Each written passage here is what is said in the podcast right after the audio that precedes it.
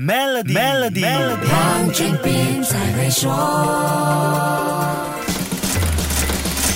你好，我是黄俊斌。在我们的印象当中，每次发生地缘政治危机、出现区域军事行动、国际上的经济制裁，总会让那些坏人元气大伤，对不对？没钱就不敢搞事，更别说打仗了。可是这次美国和欧盟对俄罗斯的经济制裁，却刚好产生了反效果。能源及清洁空气研究中心的调查显示，俄罗斯每个月从欧盟赚取的石化燃料收入几乎翻倍了。结果就是，俄罗斯打仗的资本很大部分。是欧盟贡献的，是不是有点讽刺呢？打从俄罗斯出兵乌克兰，欧盟每个月从俄罗斯进口将近两百三十亿美元的石化燃料。二零二一年每个月的进口额是大约一百二十五亿美元。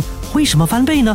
因为打仗，石油和天然气都涨价了，付的钱就多喽。在俄罗斯入侵行动开始后的两个月里，俄罗斯的石化燃料出口额是大约六百六十三亿美元，欧盟就占了当中的百分之七十一，是最大买家，进口额是大约四百六十三亿美元。欧盟在这两个月里买了俄罗斯百分之九十的输气管天然气，百分之八十的液化天然气，百分之七十的石油产品，百分之三十的煤炭。欧洲进口国。顺序排下来，前面五名是德国、意大利、荷兰、土耳其和法国。看到这样的数据，你就明白为什么欧盟对俄罗斯会如此小心翼翼，也不难理解为什么德国政府要煞费苦心到劝人民少洗澡、少做收了。不要以为这样俄罗斯就可以为所欲为，他也不能完全不给欧盟面子。在制裁开始之前，俄罗斯有一半的原油是出口到欧洲，那俄罗斯的出口量在制裁之后已经明显下降，要。钱就不能跟金主硬来，不是吗？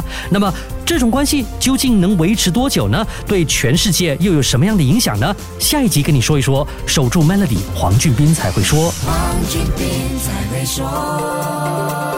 与 Maybank Premier 一起携手共创致富之道，快到 Maybank Premier Wealth.com/slash rewards 为您寻个量身打造的解决方案，需符合条规。